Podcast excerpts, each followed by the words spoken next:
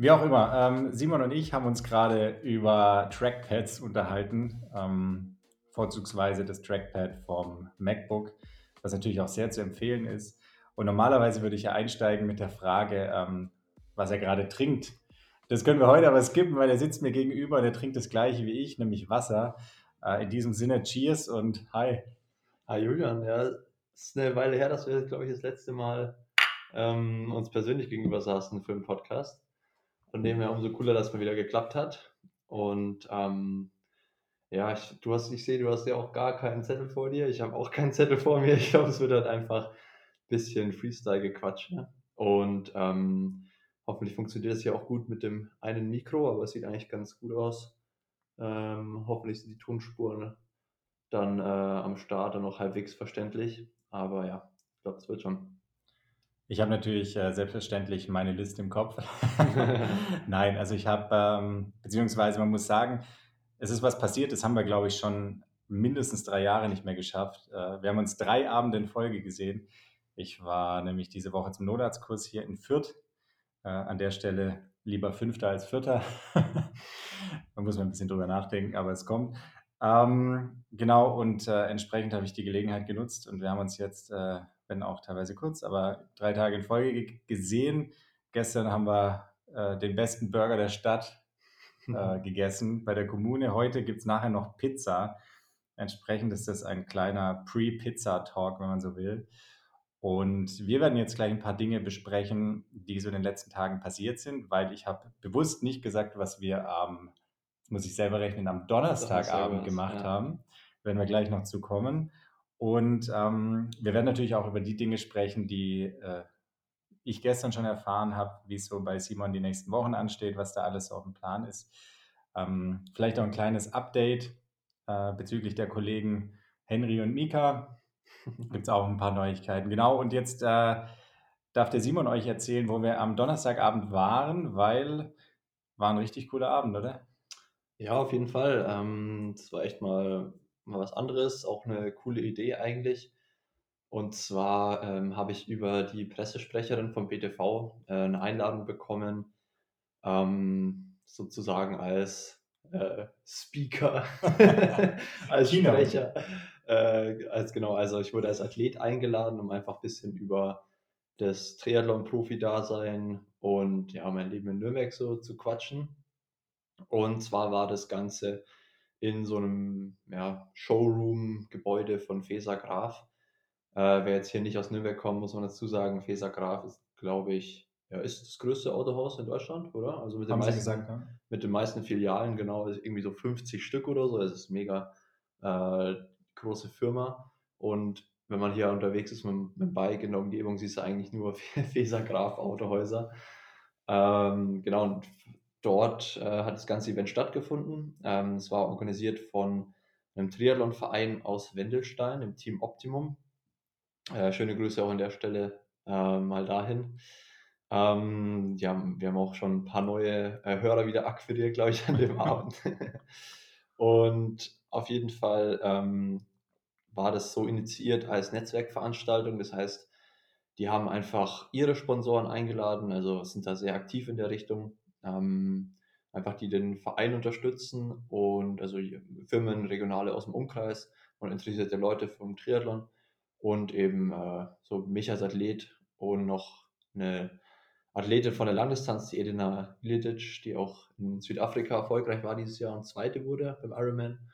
Und genau, da ähm, habe ich als meine Plus 1 quasi den Julian mitgenommen, ähm, weil meine, meine übliche Plus 1, die Michelle war irgendwo anders unterwegs und ähm, da hat es echt ganz gut gepasst und wir hatten eigentlich einen, einen echt coolen Abend in dem, in dem Autohaus dort. Eine ganz witzige Geschichte, die hast du an dem Abend gar nicht mitgekriegt. Ähm, also ich fahre ein ungefähr 20 Jahre altes äh, Cabriolet mit äh, oder von der Marke mit dem Stern und ähm, ich bin da hingefahren, ohne genau zu wissen, was die Marke Feser Graf tatsächlich ist. Ich habe zwar fünfeinhalb Jahre in Nürnberg studiert, aber so richtig bewusst war es mir nicht. Und dann bin ich eben auf das Gelände von dem Autohaus gefahren, habe geparkt und bin unten reingekommen. Und das war auch schon ganz lustig, weil ich dann gesagt habe, ja, also hi, ich bin die Plus eins von Simon. Und dann kamen mir schon so drei grinsende Gesichter entgegen, die meinten, ah, du bist also der Julian. Und dann bin ich im Aufzug nach oben gefahren. Und der Flo, der das äh, Ganze quasi von, von Seiten Feser Graf organisiert hat, ist dann so ein bisschen, ich weiß nicht, ob er wirklich stinkig war, aber so ein bisschen genervt über den Flur geschlappt und meinte, wir hätten gerade den schäbigen Mercedes hier auf den Hof gefahren.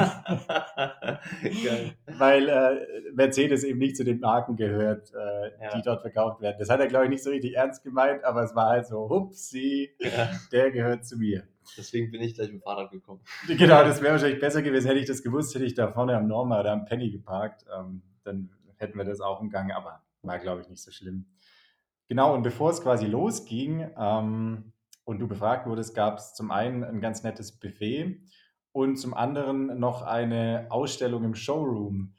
Äh, ich glaube, da haben die sich so richtig ausgetobt, weil wir, wir sind, ähm, man muss sich vorstellen, wir, ja, es gab natürlich so die üblichen Begrüßungsworte, wie es immer ist bei so einer Veranstaltung. Es war auch äh, der Bürgermeister da. Mit dem Trikot.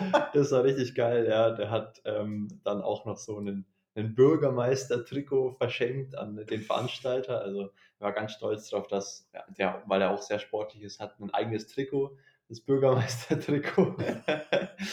ähm, das hat er dann verschenkt und genau, dann sind wir halt alle runtergegangen. Dann hieß es, okay, äh, wir haben ein paar schöne, schöne Stücke äh, zusammengestellt und jetzt geht es runter in den Showroom und äh, ja, dann sind wir halt da so runtergegangen und äh, sind von außen ins Gebäude wieder reingegangen. Eigentlich total unnötig, also es war so richtig äh, showmäßig, halt also diese Auffahrt, wo die Autos halt auch reingefahren werden. Aber geile Musik. Und genau, das wollte ich auch erzählen. Also, wir gehen halt da so lang und auf einmal kommt so der Imperial March von Star Wars, äh, während wir da so hochgehen und ja, also es war, äh, wir waren, wie viel waren wir? 30, 40 Leute ja. vielleicht. Ähm, irgendwie waren sich alle so ein bisschen unwohl, keiner wollte diese Rampe hochgehen bei der Musik. ähm, und ja, genau, dann sind wir halt da so reingekommen und da waren echt ein paar ja, krasse Autos gestanden. Also ich bin auch nicht so der Autofanatiker, aber es ist schon, schon schön zum Anschauen gewesen. Also auch ganz vorne natürlich so ein fetter Lamborghini. Orange, ganz komische Farbe, irgendwie Orange-Silber oder sowas, Orange-Schwarz. Ja, genau, so eine krasse Sportkarre die hat, und was er dabei ist, erzählt er, dass sie auch die Original, den Original Lamborghini von Leonardo DiCaprio aus Wolf the Wall Street da hatten. Nee. Also, Wie, den, ich, also der, der den fährt, alten oder was? Nee, der, der ja, ja aber das ist ja so ein alter Lambo, den er fährt. Der das fährt doch den, wo er, den er, wo, wo er so auf Drogen ist und zurückfährt. Ja, ja, aber das Den ist, Original hatten die dort, aus dem Film. Aus dem Film, ja. Krass. Und ein Käufer von denen wollte halt genau diesen Wagen kaufen. Also äh, die haben den irgendwie vor ein paar Wochen erst verkauft. Wahrscheinlich für ein Scheiß, für Sche ein, ein Scheiß viel Geld. Ja, ein Scheiß viel Geld. Also ja, ich glaube, also 5 Millionen oder so, habe ich nur gehört. ich habe nur mitgekriegt, wo er gemeint hat, dass das irgendwie so ist mit, ähm, wenn du ein Lambo kaufen willst, dann wirst du irgendwie eingeladen, äh, musst nach Italien. also von den krassen Lambos halt. Genau, genau, genau von diesen krassen von Lambos. Ja. Und dann wirst du irgendwie eingeladen und darfst da eine Nacht dann im Hotel überlegen, ob du ihn nimmst, ohne dass du genau weißt, was er kostet. Ja, genau. Ja. Da ist wohl die Range auch ziemlich groß und ähm, das, da hat er eben auch erzählt, dass die eben auch solche Modelle verkaufen. Genau, aber also es standen nicht nur Lambos dort, mhm. es standen auch ähm, Autos für Normalsterbliche und das, was ich eigentlich am krassesten fand, ähm, dass diese Bullies so teuer sind. Ja, genau, der war so ganz hinten stand ein VW äh, T6 wahrscheinlich ähm, und auch irgendwie halt mit also einer richtig guten Ausstattung. Ja, als und Camper. Halt, genau, als Camper. Und das ist halt auch, also wenn du so einen Bus auf der Straße siehst, denkst du halt jetzt nicht, okay, der kostet über 100k. Äh, ja. denkst du halt nur so, ah, geiles Auto, eigentlich so praktisch. Aber die sind auch echt schweineteuer geworden, die Dinger. Ähm, und ich glaube, so stand noch der Audi e-tron GT. Boah, der war aber geil. Ja, ein neuer, also der sah auch echt schick aus. Und dann dieser so ähm, Cupra, Cupra ja. genau. Also ein paar, ja, auch praktische Autos nee, für den Alltag eher. Und halt vieles auch aus der äh, Elektrocharge. Ja. Also falls jemand von Fasergraf zuhört, ähm, Simon ist ja sicherlich auch äh, ein guter Athlet im Sinne der Nachhaltigkeit. Also so ein Elektroauto würde ihm sicher gut stehen. Ähm, ich glaube, er wäre nicht abgeneigt. Ich würde mich erbarmen. Das es zu fahren. Witzigerweise waren wir uns beide einig, den Lambo würden wir nicht fahren. Ne? Nee, also das ist echt so eine Sache, ähm, die keine Ahnung, ähm, wenn jemand drauf steht, so, dann äh, will ich dem nicht auf die Füße treten, dass er den fährt, aber meins wäre es auf jeden Fall nicht. Also wir haben gesagt, es geht einfach einher mit so einem Image. Ja. Als Sonnenstudio. Ähm, Sonnenstudio, äh, Puff Casino Besitzer. Ja, oder halt Import-Export. Import-Export, ja, dies, das. Dies, das, genau. Ja, und dann, ähm, also ein Shoutout noch an diese zwei noch in der Ausbildung äh, sich oder sich noch in der Ausbildung befindenden Kollegen, die dort quasi dann die ganzen Fragen bezüglich der Autos übernommen haben. Die haben das nämlich echt ganz nett gemacht und ähm, ich habe zumindest echt einen guten Eindruck bekommen, was da alles rumstand und ähm, die haben beide gesagt, sie werden hier mal reinhören. Dementsprechend auch liebe Grüße an der Stelle. Als wir dann fertig waren, ging es wieder nach oben äh, in die, in, aufs Rooftop quasi. Ähm, und dann gab es zunächst erstmal Muffins.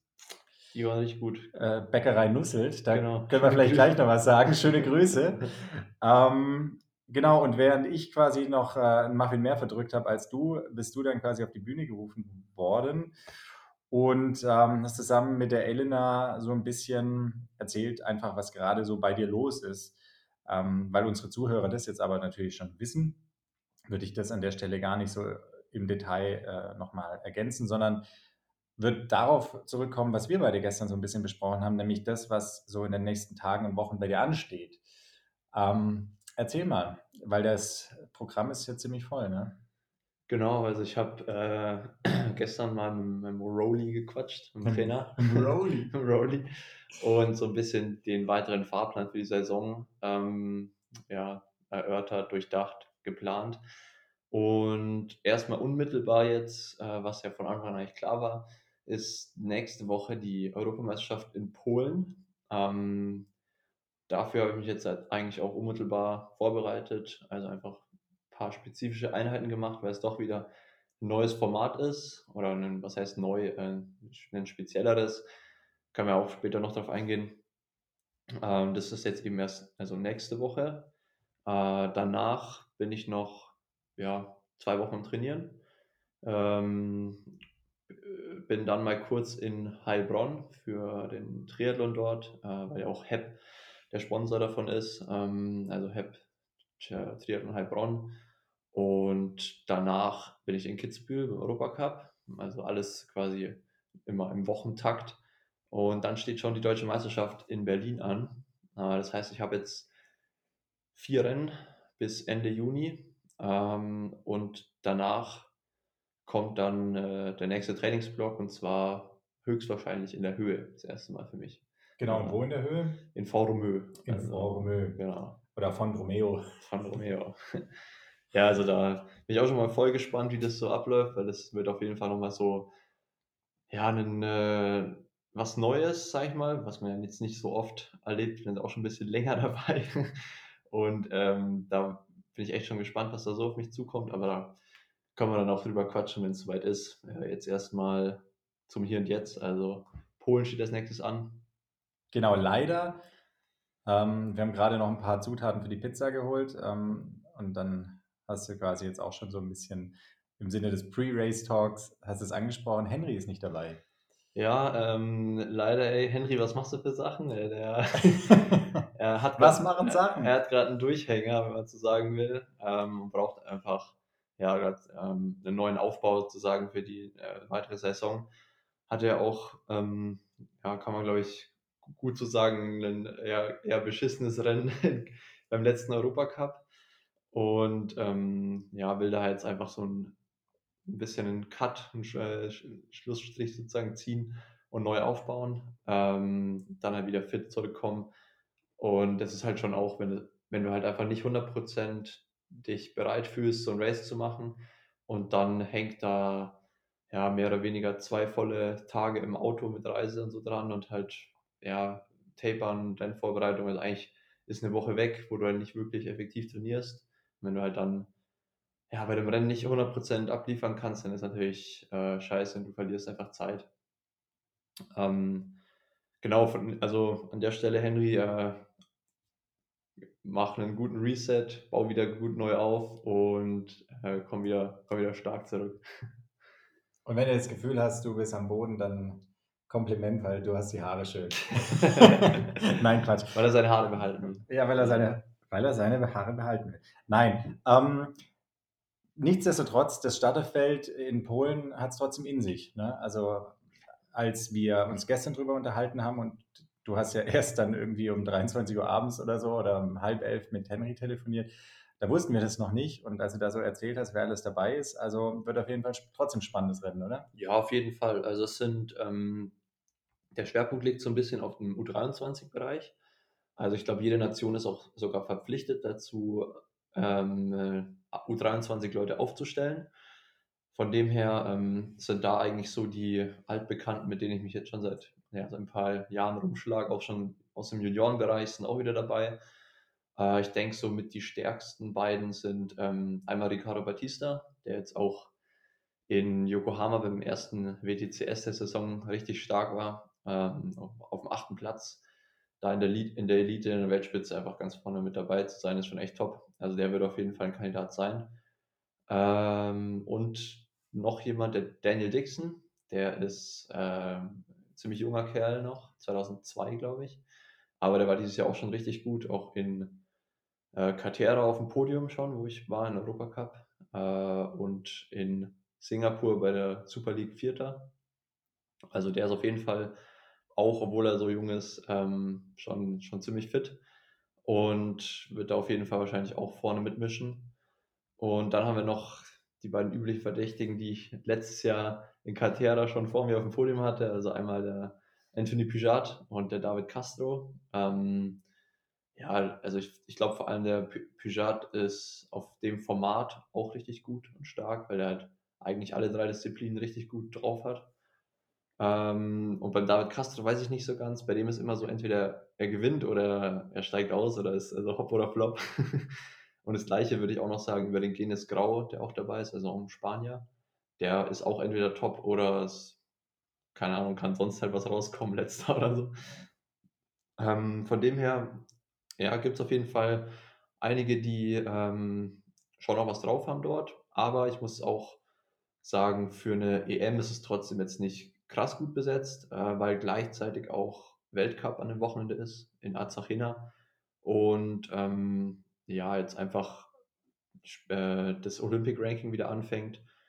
Ähm, WTCS Leeds steht an, ein, zwei Wochen später. Und ja, von dem her ist er jetzt nicht äh, die europäische Elite am Start, sondern so ein bisschen äh, die, die Nachwuchselite sozusagen und vielleicht die, die zweite Garde, die natürlich immer noch gut ist. also es wird auf jeden Fall immer noch ein hochklassiges Rennen. Vor allem eben im Hintergrund, was es für ein Format ist. Da kann halt wirklich alles passieren. Genau, bevor wir jetzt gleich oder bevor ich dir gleich noch eine Frage zum Streckenprofil stellen möchte, ähm, Du hast jetzt schon ein paar Mal angesprochen und das war ja auch eine Frage während der Podiumsdiskussion, nämlich dort ging es quasi um die Arena Games, was das ganze Format so besonders macht. Und jetzt ist dieses Format tatsächlich ja auch vergleichbar mit dem Format der Super League. Also es ist so ein bisschen mit dem Standard-Triathlon gebrochen. Erzähl mal, ähm, zum einen, wie genau läuft es ab und was hältst du davon, dass das jetzt quasi auch für so eine offizielle Triathlon-Meisterschaft, sage ich mal, angewandt wird? Ähm, genau, also erstmal vorweg zum Format. Das ist ähm, wieder Halbfinale und Finale. Äh, ähnlich wie eben bei der Super League, allerdings auf zwei Tage verteilt. Also schon mal ein bisschen entzerrt, entspannt. Ähm, das ist gleich mal ein Vorteil vorweg. Du kannst halt drei Halbfinalläufe machen, A30 Athleten. Das heißt, es sind schon mal 90 Athleten am Start. Ähm, und normalerweise sind es halt bei einem, ja, äh, kommen halt vielleicht 60, 70 Athleten auf die Liste. Das heißt, du hast einfach schon mal mehr Athleten. Mehr Athleten haben die Möglichkeit zu starten, Punkte zu holen, sich zu zeigen. Und das ist eigentlich, ja, finde ich immer positiv. Vor allem halt jetzt nach Corona ist halt so krass. Also ich sehe es halt beim, bei den, äh, bei den jungen Athleten, sage ich mal. Also ich war letztes Jahr in der Lage oder in der Position, muss man eher sagen, Äh, jetzt sind es halt die, die ähm, ein, zwei Jahre jüngeren als ich.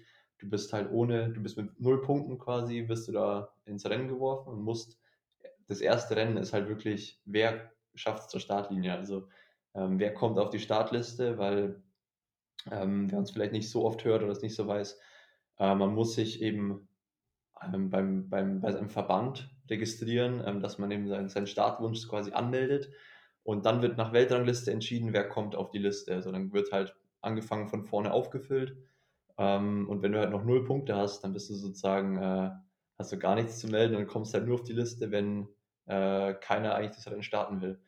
Ähm, und es gibt natürlich die Möglichkeit mit dem Eintauschen, also dass der Verband Starter meldet und dich ähm, dann eintauscht dafür.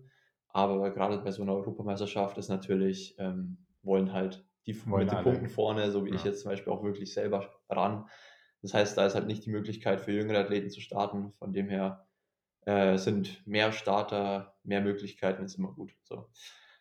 Äh, dann zweiter Punkt, das Format. Ähm, Halbfinale, Finale haben wir schon. Ähm, die Streckenlänge ist ziemlich kurz, 300 Meter Schwimmen, 8 Kilometer Radfahren und 2 Kilometer Laufen. Das also heißt, eigentlich eine Supersprintdistanz. Eigentlich, also Supersprintdistanz ist ja auch die Supersprint-EM. Ja. Ähm, aber jetzt, wenn man es vergleicht mit letztem Jahr Kitzbühel, ist es nochmal kürzer. Also letztes Jahr Kitzbühel waren 512 und 3.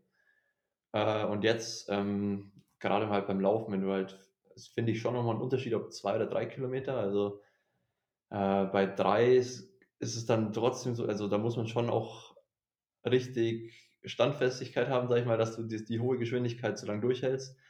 Und bei zwei Kilometer kannst du es vielleicht irgendwie noch retten, auch wenn du nicht ganz so fit bist. Hoffe ich jetzt drauf. Weil ich nach meiner Krankheit natürlich ja schon wieder trainiert habe, aber jetzt noch nicht 100% äh, wieder so auf der Höhe bin. Ähm, und es ist halt immer so, je kürzer die Streckenlängen, desto enger zusammen ist das Feld. Ist ja klar, weil die Renndauer einfach geringer ist, also die Zeit.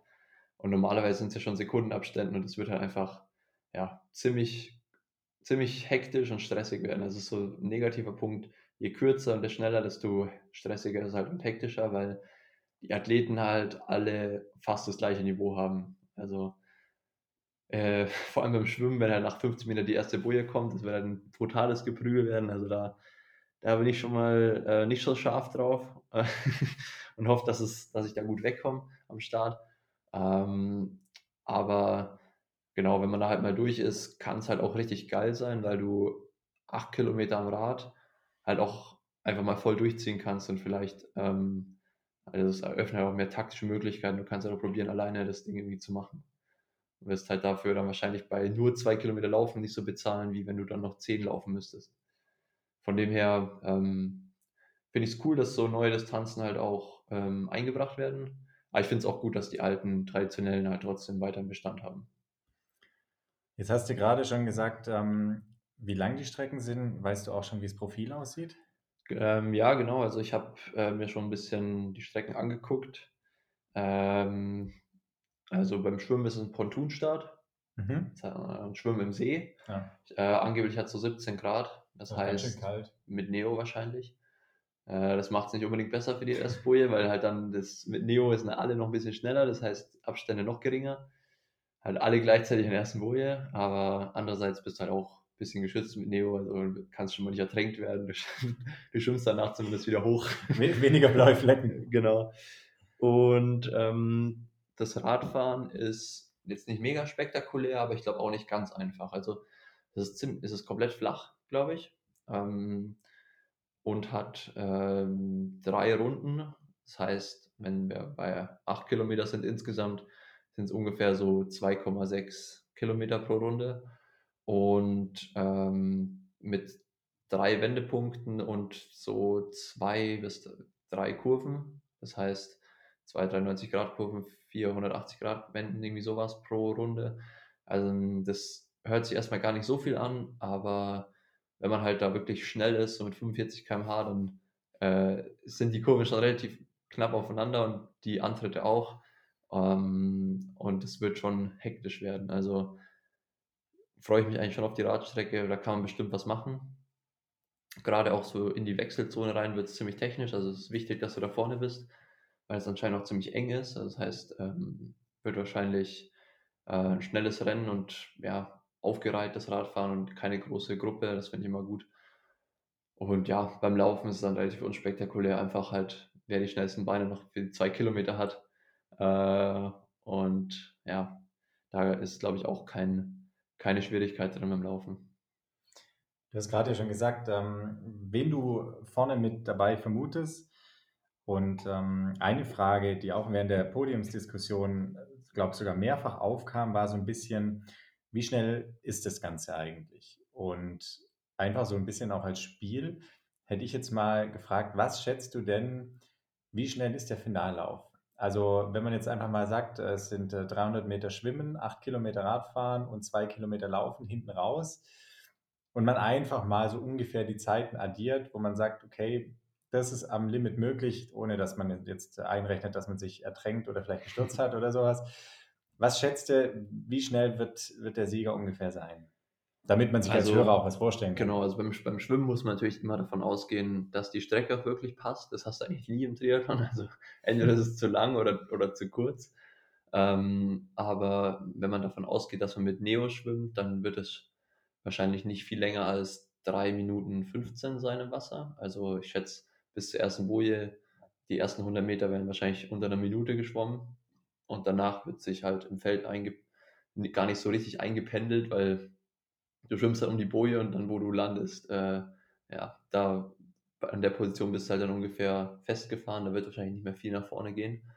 Ähm, aber sagen wir mal ungefähr 3 Minuten 15 schwimmen.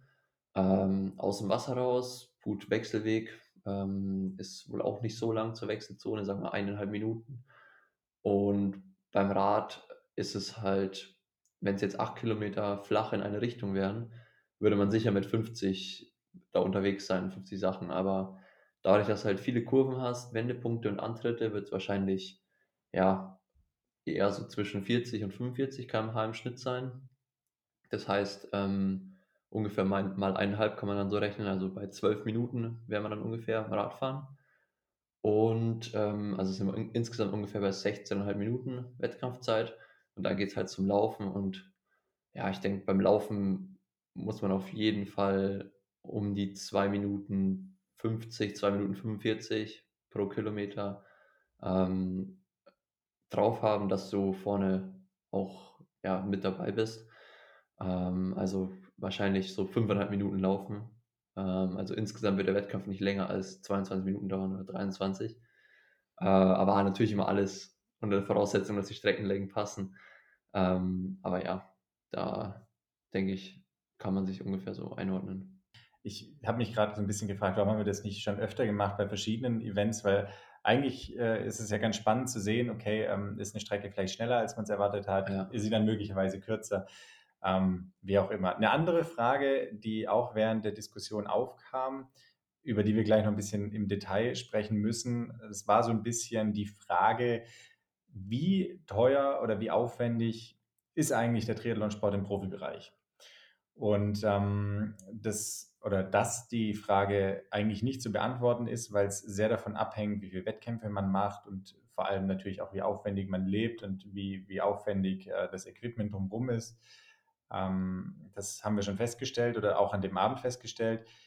Einfach nur, um nochmal so ein bisschen eine andere Vorstellung zu kriegen, wie das Ganze abläuft, weil zum Beispiel Fußballprofis, die setzen sich ja in einen vorher gebuchten Flieger, der dann von A nach B geht, dann geht es irgendwie in ein teures Hotel, ähm, dann gibt es einen riesen Stuff, der da noch für, für das leibliche und körperliche Wohl sorgt und ähm, dann werden die vom Hotel mit dem Bus am nächsten Tag ins Stadion gebracht und so selbst bei dir jetzt als Profi ist es ja sehr, sehr anders. Das heißt, ähm, beschreib mal, wie kommst du da nach Polen? Weil das ist in, wir haben ja geguckt auf Google Maps, es ist in the middle of nowhere. Ja, genau, man muss dazu sagen, das ist in Olsztyn ähm, in Polen und ich würde jetzt mal äh, zwei Rennen vergleichen. Also einmal eine Europameisterschaft, was dann schon ähm, ja, eins der höchsten Niveaus halt so ist, was es gibt, was auch vom Verband dann sozusagen mit organisiert wird, wo man halt Parallelen ziehen kann zu einem Sport wie Fußball, ähm, was halt durchprofessionalisiert ist. Und dann, ähm, was können wir noch machen? Mein äh, nächstes Rennen in Kitzbühel, in Europacup, ja. ähm, den ich halt komplett in Eigenregie äh, organisiere. Also einmal zu Polen erstmal nächste Woche Ähm, ich werde am, am Dienstag mit dem Zug nach Leipzig fahren. Ähm, ja, einfach weil die Zugverbindung ziemlich schnell ist und ich setze mich einfach am Abend in Zug und äh, bin dann zwei Stunden später halt dort, äh, also unkompliziert. Außerdem habe ich halt ähm, zusammen mit Michelle nur ein Auto, das heißt, äh, sie kann jetzt auch nicht eine Woche darauf verzichten, sie muss dann auch einkaufen und so. Äh, deswegen bleibt es hier. Und dort hat dann ähm, die DTU mir ein Hotel gebucht. Äh, keine Ahnung, welches, weiß ich noch nicht. Mal schauen. Also wird sicher ähm, ja, kein schlechtes sein, aber jetzt auch kein Luxushotel, so kann man sagen. Äh, es wird schon passen. Und Mittwoch ähm, setze ich mich dann in den Bus rein bei äh, den Betreuern, die dabei sind. Und wir fahren gemeinsam dann acht Stunden da hoch. Ähm, normalerweise ist es so, dass man auch einen Flug übernommen bekommen würde. Also habe ich auch angeboten bekommen. Aber ich habe mich bewusst dagegen entschieden, weil da müsste ich halt auch erstmal nach München kommen. Das sind auch wieder eineinhalb Stunden. Dann geht der Flieger zwei Stunden.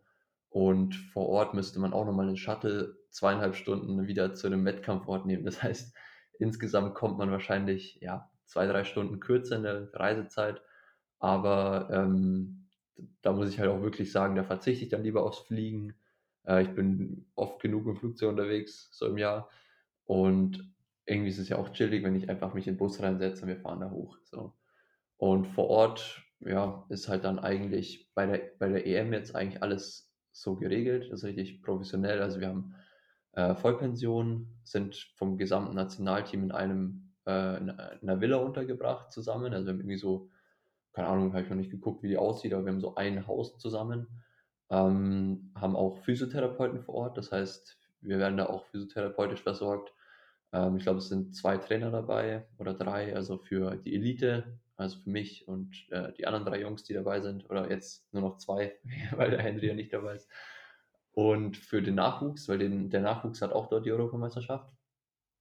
Ähm, und genau, dann ist eigentlich alles so durchgetaktet. Also wir haben einen Tagesablauf, stehen auf, ähm, können dann selber entscheiden, was wir trainieren. Das ist mit unseren Trainern von daheim halt abgestimmt. Aber dann gibt es schon einen Zeitplan, wo wir wann zu sein haben, wann wir uns die Strecken angucken gemeinsam. Und da ist es dann einfach so ein Auftritt halt als äh, Team Deutschland, also als DTU. Ähm, jeder macht dann halt seinen äh, Wettkampf, wird halt darauf perfekt vorbereitet, so gut es geht unterstützt von den Betreuern, die da sind. Und am Sonntag geht es dann halt wieder heim. Also auch wieder Bus erstmal und dann äh, eine Nacht in Leipzig, Montag dann wieder mit dem Zug hierher. Also ja, wird schon ein relativ großer Aufwand. Ähm, insgesamt eine Woche dann fast weg. Ähm, aber es wird halt komplett von der DTU auch finanziert und übernommen. Ähm, aber das ist halt jetzt einer von wenigen Wettkämpfen im Jahr. Also man hat nicht immer diesen Support und diese Unterstützung. Genau, jetzt gerade im Vergleich, ähm, wie läuft es in Kitzbühel? Genau, also Kitzbühel ähm, ist jetzt so ein Vergleich. Europacup muss man immer selbstständig organisieren. Äh, Weltcup auch noch. Und erst die höchste Triathlon-Ebene WTCS, das ist dann wieder vom Verband organisiert wie eine Meisterschaft. Und der Europacup ist aber trotzdem für mich natürlich relativ unkompliziert, weil da kann ich einfach dem Auto hinfahren. Äh, dann werde ich dort ähm, mein, den Camper von meinen Eltern ausleihen den und Bulli. den Bulli. Und wahrscheinlich machen wir es so, dass meine Eltern mit dem Rad sogar hinfahren äh, nach Kitzbühel und äh, ich quasi den Bus hinfahre und dann kommen sie da hin und wir, wir campen da drei Tage. Das ist, glaube ich, ganz cool, weil da gibt es halt einen ziemlich geilen Campingplatz, der direkt an der Wettkampflocation ist, an einem See. Und äh, so ist es halt dann, dass ich da ab Donnerstag anreise. Ähm, Freitag ist das erste Rennen. Samstag sind die, die nächsten Rennen. Das ist nämlich auch wieder Halbfinale, Finale. Und äh, Sonntag geht es dann wieder heim und da ist auch keine offizielle Nationalmannschaft vor Ort, sondern da bin ich eben komplett, kann ich eigentlich machen, was ich will. Ich habe natürlich die, nach außen repräsentiere ich weiterhin die DTU und Deutschland mit äh, Klamotten und Wettkampfeinteiler und allem Möglichen natürlich aber es ist halt kein einheitliches Event und ich muss auch alles selber finanzieren.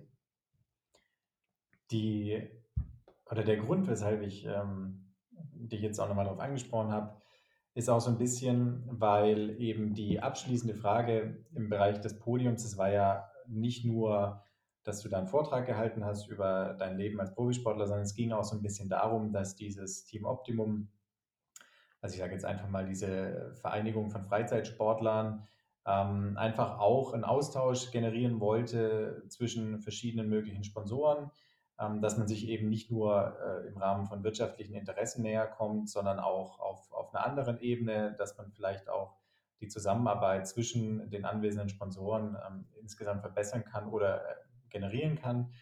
Und ähm, da kam eben eine Frage aus dem Podium, kann man ja sagen, ähm, von, von eben Herrn Nusselt, dem, dem, äh, dem Bäcker, der auch äh, hauptsächlich eben Lebkuchen macht und auch eben die, die Muffins gemacht hat, die dort waren, die auch wirklich sau, sau gut waren. Ja, die waren echt gut. Ähm, und der hat dann einfach gefragt, ja, wie sieht es denn aus? Wie viel Geld brauchst du denn eigentlich als Profi, was dich dann auch effektiv weiterbringt?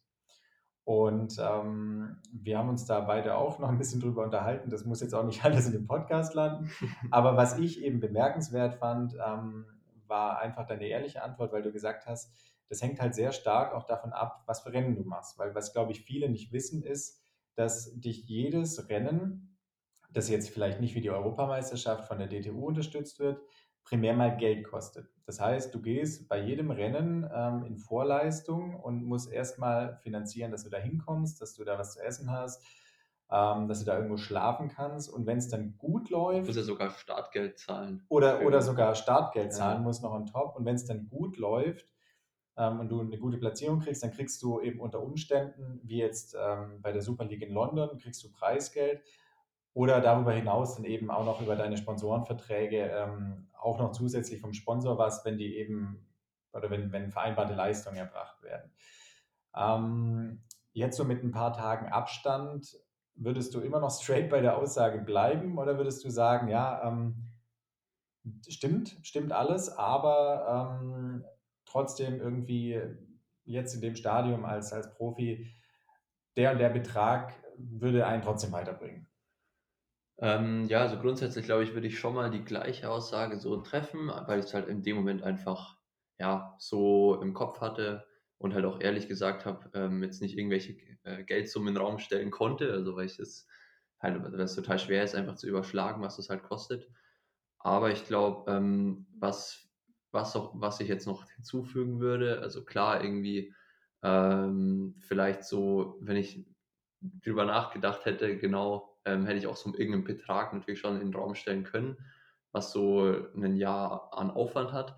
Aber ich glaube, was viel wichtiger ist, ähm, ist, dass man halt jetzt nicht einfach nur sagen kann, man braucht diesen Betrag X, um den Aufwand, den man hat, halt zu tilgen, sondern was halt viel wichtiger ist eigentlich, dass man, äh, dass man wirklich als Profi, finde ich, so entspannt sein kann und ähm, sich voll auf den Leistungssport halt konzentriert, dass man nicht nur auf Null rauskommt am Ende, sondern dass man halt immer denken muss, ähm, es kann jederzeit vorbei sein. Also sei es eine Verletzung oder Krankheit oder ein Unfall beim Radfahren, also es kann ja alles Mögliche passieren.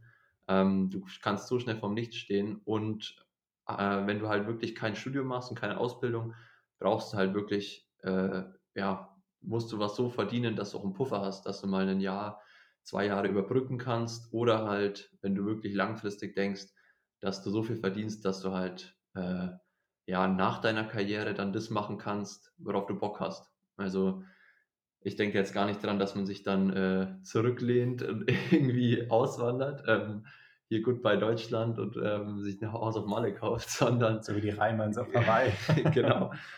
sondern dass man halt ähm, dann die Zeit hat, entweder ja was Eigenes aufzubauen, ähm, egal in welche Richtung man dann mal gehen will, also ob es dann äh, Trainer sein will, wenn man was weitergeben will oder halt irgendwie managementmäßig für irgendeine Sportmarke arbeitet und sein Wissen da einbringt. Aber dass man halt nicht so von Tag zu Tag lebt und halt immer eigentlich dauerhaft gestresst ist und so vor dem Existenz aussteht, weil ich glaube, das macht auch viel Unterschied aus, ob man wirklich auch dann seine Leistung auch abrufen kann und sich maximal halt ähm, einfach auf den Sport auch einlassen kann. Weil es ist ja immer äh, eine Drucksituation man muss immer so Leistung bringen, sage ich mal, in äh, jedem Wettkampf. Aber wenn halt dann das Finanzielle schon mal wegfällt, glaube ich, dann kannst du ganz anders und vielleicht auch befreiter so ein Rennen gestalten. Und ähm, ja, also für mich persönlich ist es, gehört es auf jeden Fall dazu und es ist auch wichtig, dass man den Punkt irgendwie äh, abgearbeitet hat oder ab, am, am Versorgen ist zumindest, den finanziellen. So ein bisschen krasser war es ja eben noch mit der Elena Ilidic, die ähm, da jetzt in Südafrika Zweite geworden ist beim, beim Ironman, die mehr oder weniger noch einen Fulltime-Job macht, die dann irgendwie um 5 Uhr morgens aufsteht, um noch ein bisschen aufs Laufband zu gehen. Ja, das ist echt brutal, also da kriegst du Respekt auch. Ja, und dann am Abend halt nochmal und, und da, da geht dann wirklich schon viel, viel verloren und um das Ganze jetzt zu einem, einem äh, versöhnlichen Ende auch für die Zuhörer zu bringen, ähm, gerade lokale Sponsoren, überlegt doch nochmal, ob da nicht irgendwas gehen kann. Ähm, ich glaube wirklich, der Simon ist jemand, den man da langfristig und auch äh, mit gutem Gewissen und, und, großem Herzen unterstützen kann. Ähm, und ist sicher auch jemand, also da bin ich mir zumindest sehr sicher, der in den nächsten Jahren noch einige Schritte nach vorne gehen wird. Und in diesem Sinne, um jetzt so langsam aber sicher überzuleiten äh, zu dem Teil, der gleich noch kommt, nämlich zum Pizzateil. Heute war auch Shiro, hast es vorher schon gesagt, ähm, ein bisschen tagesaktuell auch was rein zu sliden. Ich habe zwar vorher zugehört, wie du das erzählt hast, aber ich habe es selber nicht gesehen. Deshalb erzähl du doch nochmal so die Highlights äh, von heute und ähm, vielleicht auch da einen kleinen Ausblick, was denn beim Giro die nächsten Tage so ansteht und ob sich es eigentlich überhaupt lohnt, den Mist zu gucken. genau, also für alle, die jetzt ähm, keinen Bock auf Radsport haben, die können abschalten. Äh, und der Rest, genau, also ich, fand, ich war selber vorher noch Radfahren, hat die Etappe nicht ganz gesehen, aber ich glaube, wir gucken uns später auch nochmal die gesamten die langen Highlights an, weil was die Kommentatoren zumindest gesagt haben, Jens Vogt. Wirklich? War, macht der Jens Vogt hat es gemacht. Der, heute, der ist ein geiler Typ. Äh, war wohl ein, ein Monument, ein epochaler Tag im Radsport. Äh, ging von, von Minute an eins wohl ziemlich ab. Und am Ende war dann äh, Richard Carapaz, ähm, Simon Yates, äh, Vincenzo Nibali und Jay Hindley vorne. Ähm, also eigentlich die Leute, die auch für den Gesamtausgang äh, äh, mitverantwortlich sind. Simon Yates ist zwar schon so ein bisschen weg und abgeschlagen, aber halt in den Bergen kann er trotzdem noch attackieren und äh, rasieren. Und die haben sich halt dann zu viert gebettelt und es gab halt auch einen Führungswechsel. Der Lopez hat dann das Trikot, das rosa Trikot verloren letztendlich. Und am letzten Anstieg hat aber Simon Yates dafür dann nochmal gezündet und einen Solo-Sieg eingefahren. Und dahinter ähm, haben sich aufs Podium noch gebettelt um wertvolle Bonussekunden sozusagen. Und jetzt äh, abschließend, also ist der Richard Carapaz im, im Lead, also im Führungstrikot und knapp dahinter aus deutscher Sicht ja auch erfreulich irgendwie das deutsche Team Bodo Hans Grohe mit Jay Hindley auf Platz 2 und ähm, der Joao Almeida ist noch auf Platz 3, der junge Portugiese. Und ich glaube, Emanuel Buchmann ist auch noch gut dabei.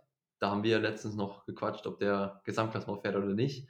Man weiß es aktuell immer noch nicht so. Also er ist jetzt irgendwie Helfer für den Hindley, aber selber ist er auch noch gut dabei.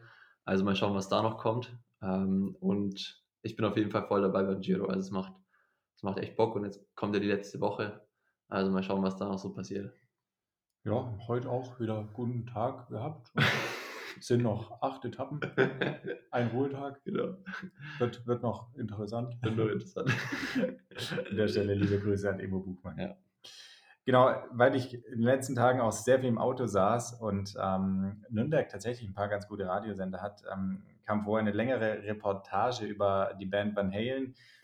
Ähm, deren größten, wahrscheinlich größten Hit, äh, da will ich jetzt niemandem auf die Füße treten, äh, Panama ich äh, bei uns heute mit auf die Playlist packe. Ähm, auch deshalb, weil Oh, wie schön ist Panama meiner Meinung nach das beste Kinderbuch aller Zeiten ist. Ähm, jetzt wird es wild. Für, für, für, alle, die es nicht kennen, ja genau, jetzt wird es richtig wild und um es noch ein bisschen, ähm, noch ein bisschen, äh, wie soll man sagen, dramatischer abzuschließen, ähm, von eben diesem Kinderbuch sprechend habe ich neulich mit einer, oder habe ich äh, mit einer Kollegin über dieses Buch gesprochen, muss man eher äh, sagen. Und ähm, da wurde es dann sehr, sehr deep und sie meinte dann abschließend nur zu mir, also dieser Spruch, dass jeder neue Tag ein Tag mehr sei, sei ja grundlegend falsch, denn jeder neue Tag ist eigentlich ein Tag weniger. Und in diesem Sinne, ähm, Carpe Diem, Freunde, geht raus, äh, macht euch eine Pizza oder genießt einfach die letzten Sonnenstrahlen des Tages, weil hier geht so langsam, aber sicher die Sonne unter. Nächste Woche gibt es vielleicht auch noch ein klitzekleines Update zum Mika Not, der vor einigen Wochen ja auch hier im Podcast war. Gehen wir jetzt aber gar nicht mehr so genau drauf ein. Und mit diesen Worten gebe ich ab und äh, sage Tschüss. Simon, bring uns nach Hause.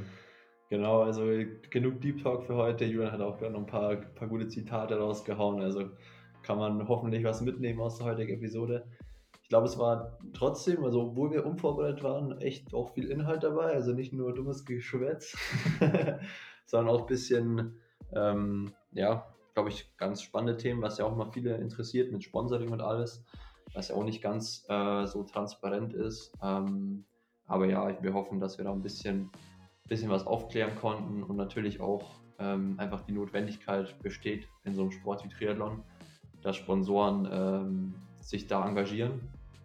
Äh, danke auch für Julian an der Stelle, einen Aufruf.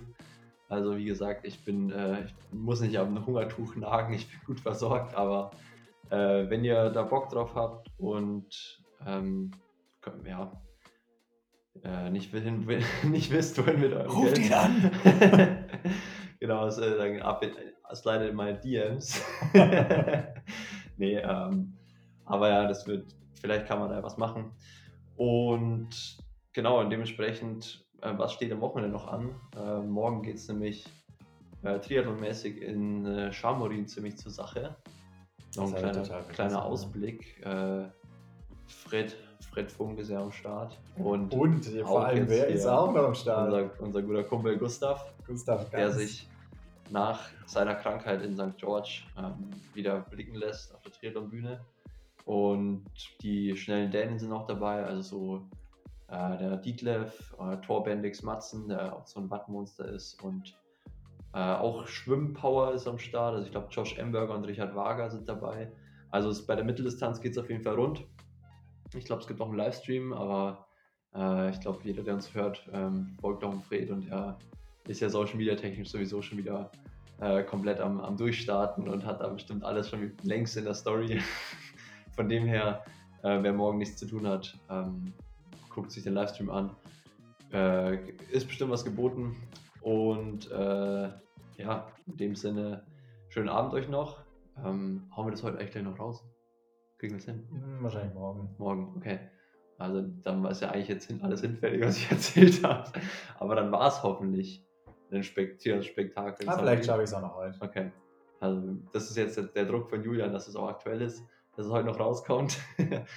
und äh, wir gönnen uns jetzt unsere Pizza. Mal schauen, ob der Teig was geworden ist und ob der Pizzastein auch funktioniert, den ich mir besorgt habe.